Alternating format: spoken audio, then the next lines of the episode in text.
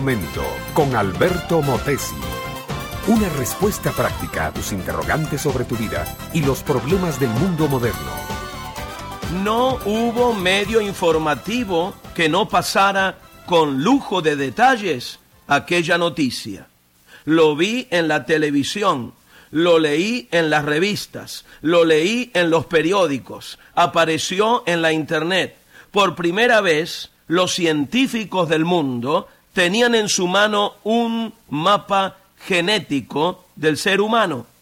Las implicaciones son tremendas y pueden tener dos direcciones. Cura de enfermedades, prevención de enfermedades, trasplantes creados en laboratorios, pero también puede usarse para el mal y pretender, como el loco que nos llevó a la Segunda Guerra Mundial, crear una super raza de seres humanos. La ingeniería genética es la ciencia del momento. Los últimos años nos han llenado de toda clase de avances científicos, tecnológicos, económicos y de muchos órdenes. También eso ha llevado al ser humano a creer que él lo puede hacer todo y solo.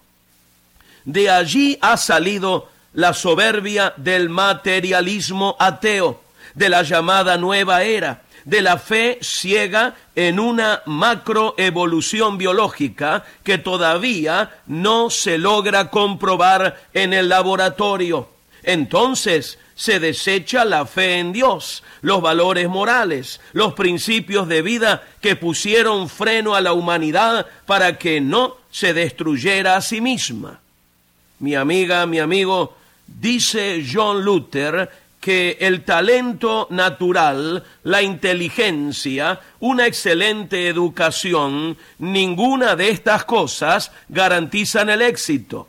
Algo más es necesario, sensibilidad para descubrir lo que los demás desean y necesitan y la voluntad de dárselos.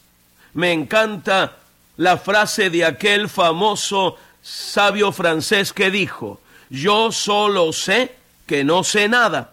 ¿Cómo hace falta en esta hora de tanto avance que el ser humano se vuelva humilde y le dé las gracias, la gloria, la honra y el reconocimiento a quien lo creó y le dio toda la habilidad natural para administrar la creación? Mi amiga, mi amigo, yo creo que mientras el hombre no vuelva sus ojos al Creador. Podrá seguir llenando la tierra de innovaciones, pero seguirá también llenando la misma tierra de la sangre, el dolor y la miseria de sus hermanos de género. ¿Cómo volverse a Dios? Muy simple, mirando con fe hacia la cruz del Calvario. Allí se consumó todo el plan maestro de redención para toda la humanidad. El problema del hombre no es inteligencia, la tiene. El problema del hombre es la soberbia de creer que Él es Dios y que puede hacer con su vida lo que quiere.